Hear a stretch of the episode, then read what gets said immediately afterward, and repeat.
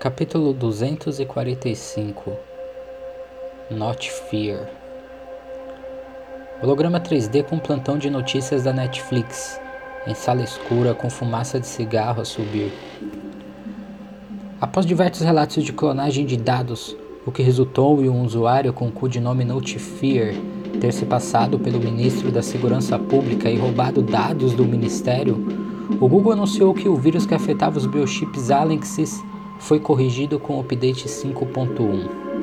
As ações da companhia caíram 30% somente nesta semana e o paradeiro do cracker ainda não foi descoberto, mas a Google afirma que os métodos que o mesmo utilizava já foram corrigidos e que o mesmo já não representa ameaça. Porém, mesmo assim continua sendo procurado por atentado cibernético.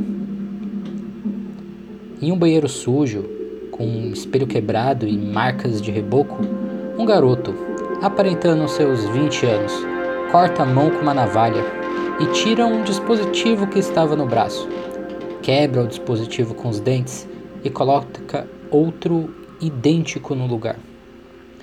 Ele passa um tipo de pomada no corte que aparenta queimar a ferida e faz bolhas no local.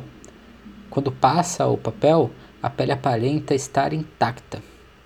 Ele volta à sala, liga o holograma e coloca a mão sobre o equipamento, que mostra seu nome, Enzo Winkser, sua idade, convênio, RG, CPF, rotas de casa para o trabalho, familiares, redes sociais, bancos e outros.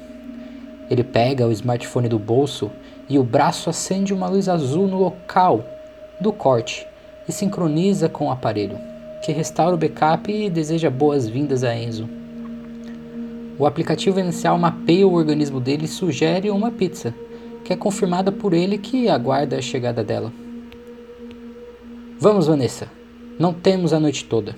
Esse lunático acabou de quebrar o chip. Vanessa se levanta da cama.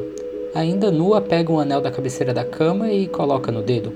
O anel é um mini teaser Ativando o teaser na mão, ela diz: Bom, não gostaria de terminar o trabalho? Hum, muito engraçado. Enquanto você brinca com isso, ele tá por aí comendo pizza ao invés de gorgonzola com vinho. Que falta de senso de humor, Gustavo. O pagamento já não tá na conta? O Google não nos paga para perder o humor. É, mas também não nos paga para deixar ele fazer o que quer. Esse estúpido poderia estar tá ganhando muito mais do que todo o governo. Anda, abre o aplicativo. Vamos ver onde ele está.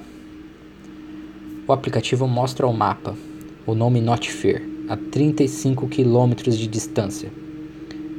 Vanessa e Gustavo colocam os óculos e decolam o drone da sacada do hotel. O computador mostra 100% carregado. Ele retira o cigarro do USB e um pequeno LED se acende na ponta, seguido da fumaça entrelaçada entre os galhos e folhas verdes que ameaçam entrar pela janela.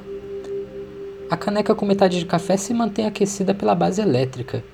Ele a pega, toma um gole e mais um trago do cigarro é jogado às folhas, que são interrompidas pelo aviso da portaria eletrônica da janela.